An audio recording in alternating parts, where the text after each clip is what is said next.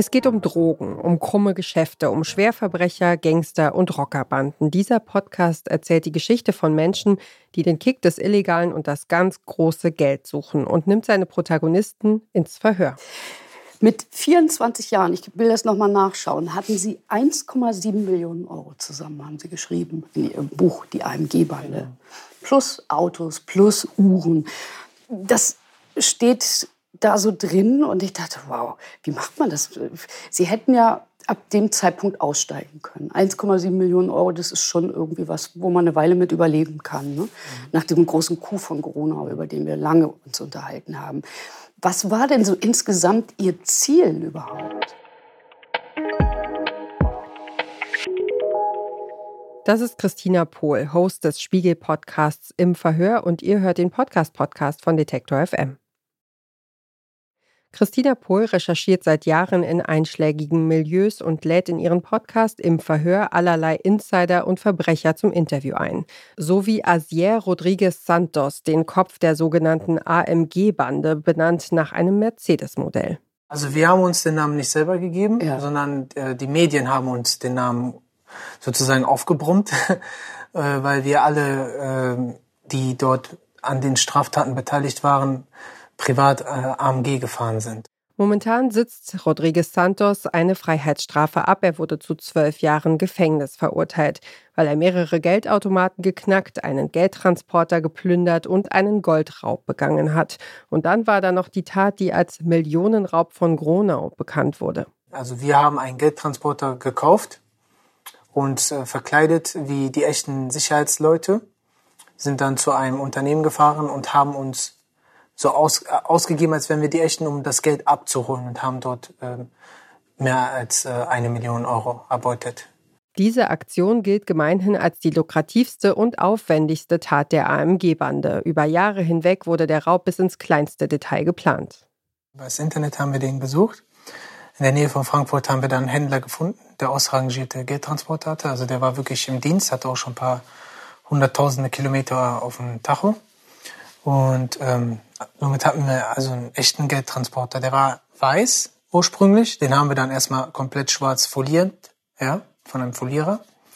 Was erstmal kein Problem darstellte. Bei der Fläche vielleicht 1000, 1000, 1000, 2000 Euro maximal. Okay. Das Problem war, dass wir halt auch die Logos, das sind ja auch ähm, Folien, mhm. so Stickerfolien, die dann halt draufgeklebt werden, normalerweise auf die Folie. Ja? Und die mussten wir bei verschiedensten Folierern in Deutschland anfertigen lassen, damit die kein Gesamtbild haben.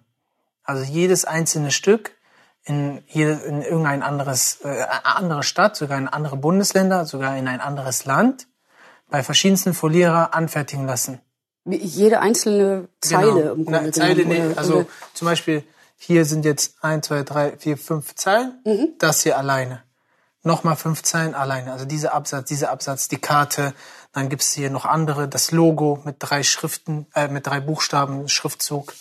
Alles überall verteilt, damit die kein Gesamtbild haben, damit die das nicht zuordnen können, falls irgendwann eine Öffentlichkeitsfahndung äh, geben würde, Christina Pohl will aber nicht nur wissen, wie die Taten abgelaufen sind, sie interessiert sich auch für die Motive der Menschen, mit denen sie spricht. Waren Sie da, sagen wir mal, ein bisschen stolz drauf, dass Sie das alles so ausbaldowert hatten? Weil wir wissen ja aus der ersten Folge schon, dass Sie immer wieder abgehört wurden. Da gab es auch mal so ein Gespräch darüber. Da äh, erzählen Sie im Detail genau, wie Sie den Geldtransporter getarnt haben. War das schon was, worauf man stolz ist dann? Oder?